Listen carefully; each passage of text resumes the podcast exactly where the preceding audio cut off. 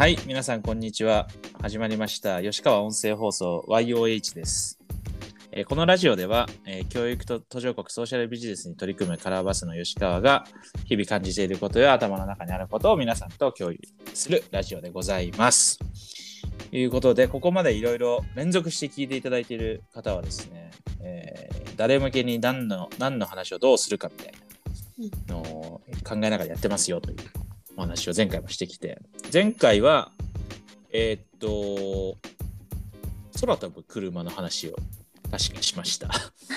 で、えー今日はですね、ちょっと打って変わりまして、えーコーナーの 3, 三つ目、そのシリーズものにしていきたいなと思ってるんですけど、コーナーの3つ目としては、ちょっと仕事論とか、その仕事感みたいな、どういうことを考えながら仕事してるかっていうことをおしゃべりしていくっていうことをやりたいなと思ってます。で、別にこれあの、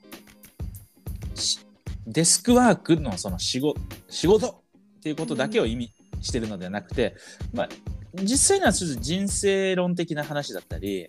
物事の捉え方とかその行動の仕方人とのコミュニケーションの仕方とかなんかそういう広い意味のあの仕事感仕事論みたいなあの感覚かなとは思うんですけど。今日はそういうコーナーでございます。ようこそ。ということで、えー今日は、えーちょっとリーダーシップみたいなところからリ、うん、分類で言うと多分リーダーシップみたいなことからうん。お話ししていきたいなと思います。で、えっと、というのも、私、あの、半年ぐらい前だったかな、あの、コーチングを受けておりまして、そのコーチから教えてもらったのが、シチュエーショナルリーダーシップっていうものがありまして、まあ、いや、状況に応じたリーダーシップみたいな考え方ですと。で、シチュエーショナルリーダーシップには大きく4つの分類があって、えっと、まあ、指示をするっていうステップがあったり、えー相手を、あまあ、相手、まあ、他者、まあ、部下でもいいんですけど、他人に指示をする、その後、えー相談をするとか、相手に任せるとか、まあ完全にもう権限を移譲するとか、その段階とか状況に応じてコミュニケーションとかリーダーシップのやり方を柔軟に変えていきましょうねっていう考え方を教わったんですよ。うんなので今日はちょっとそれを そういうコーナーです。どうですか？興味ある人多いと思いますよ。当ですか？石川さんの仕事論。あありがとうございます。それ嬉しいですよ。あの、で、きっと僕がこう喋りながら僕も学んでるんで、学び直してるっていうか、整理してるので、あの、なんか体系的に、えっと、お伝えできるかどうかもわからないですし、あの、これをやれば絶対こうなるみたいなお話じゃないかもしれないんですけど、僕がどう考えてるか感じてるかっていうのをおお話ししていけたらなというラジオでございます。で、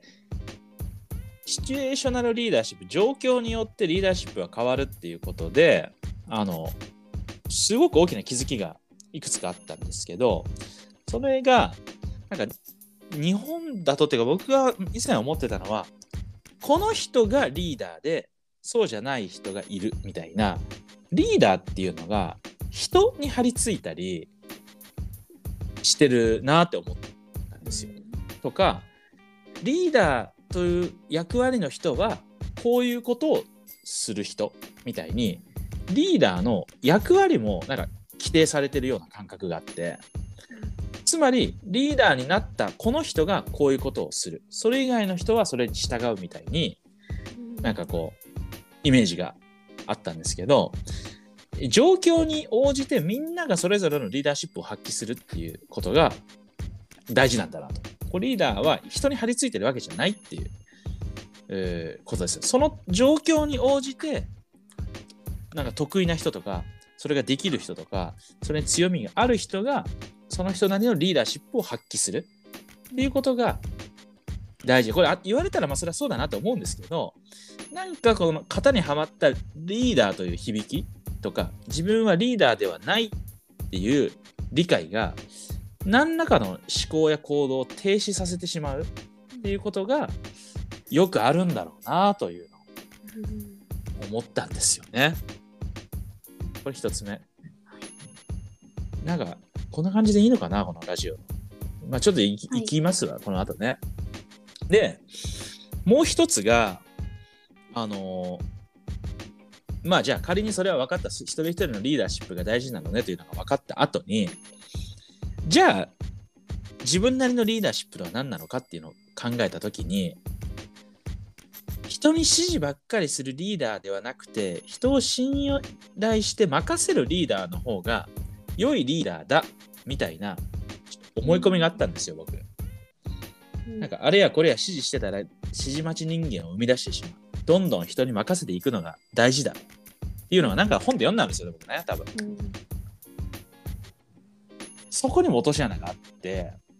えっと、リーダーシップというものは固定された何かがあるのではなくて、状況に応じてリーダーシップは変わるっていうのがこうシチュエーションのリーダーシップの特徴だったんで、例えば、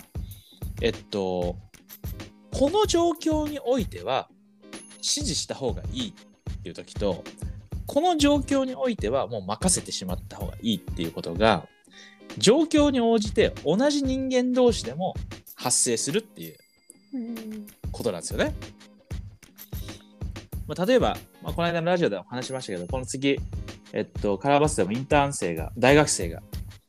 あの、多分入ってくるんですよね。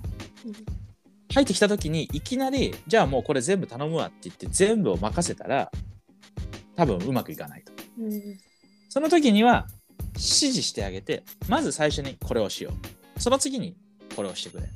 それでまた報告して、みたいな指示を多分するんだと思うんですよ。これがそのシチュエーショナルリーダーシップのステップの一つ目の指示型のリーダーシップ。うんで、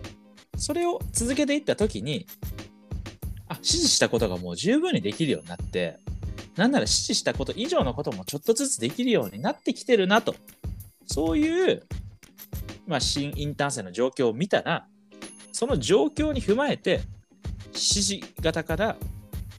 委任型とか提案型っていうあのリーダーシップに移行していく。うんもう、こういうのもいいんじゃない？こういうやり方もいいんじゃない？でも自分で決めていいよ。みたいなのに移行していく。だから、あの、まあ、で、それで、例えばそのインターン生が育つとするやん。はいで、例えば今僕らで言ってそのコーヒーのプロジェクトがあって、コーヒーについてこう育ってきましたと。うんで、ああ、もうこの人にはもう任せられるな、自分で考えられるな、もう委任型だなってやってるんだけど、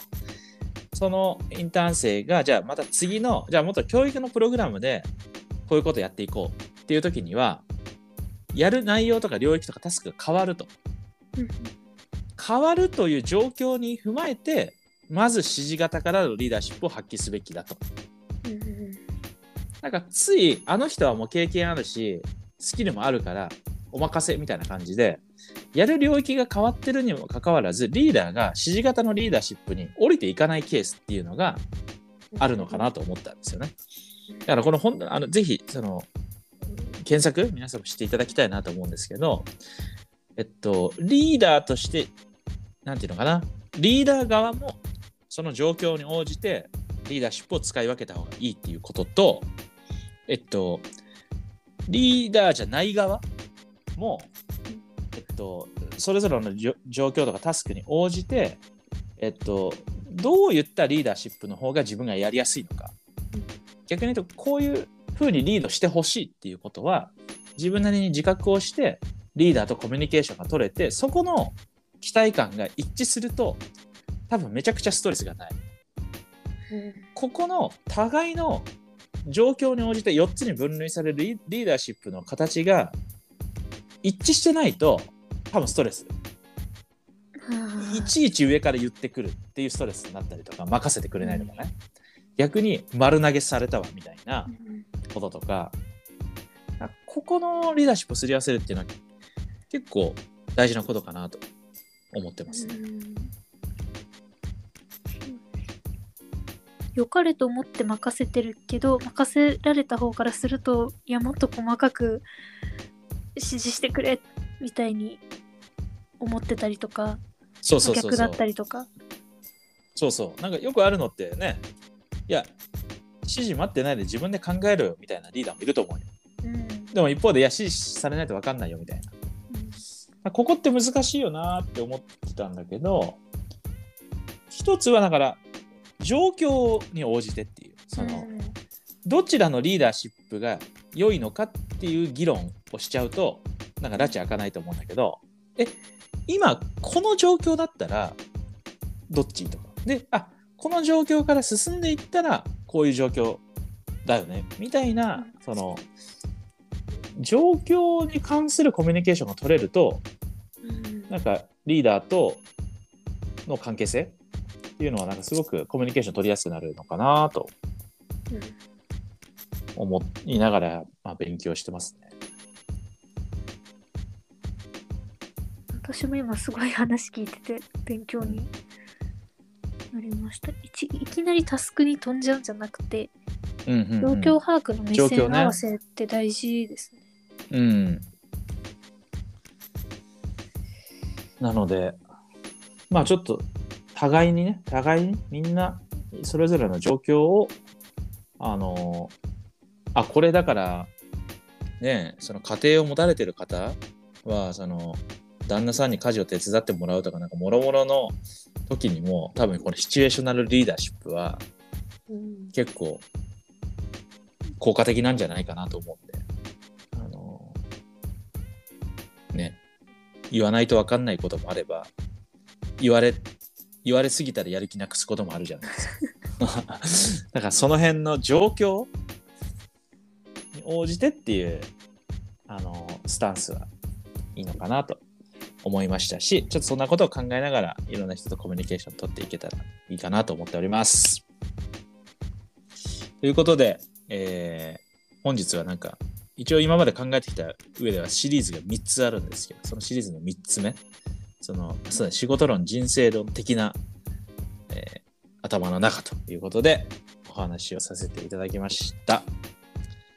えー、あ、最後にそうだね、かおりんの感想をもらっておしまいみたいな、そういうコーナーの締め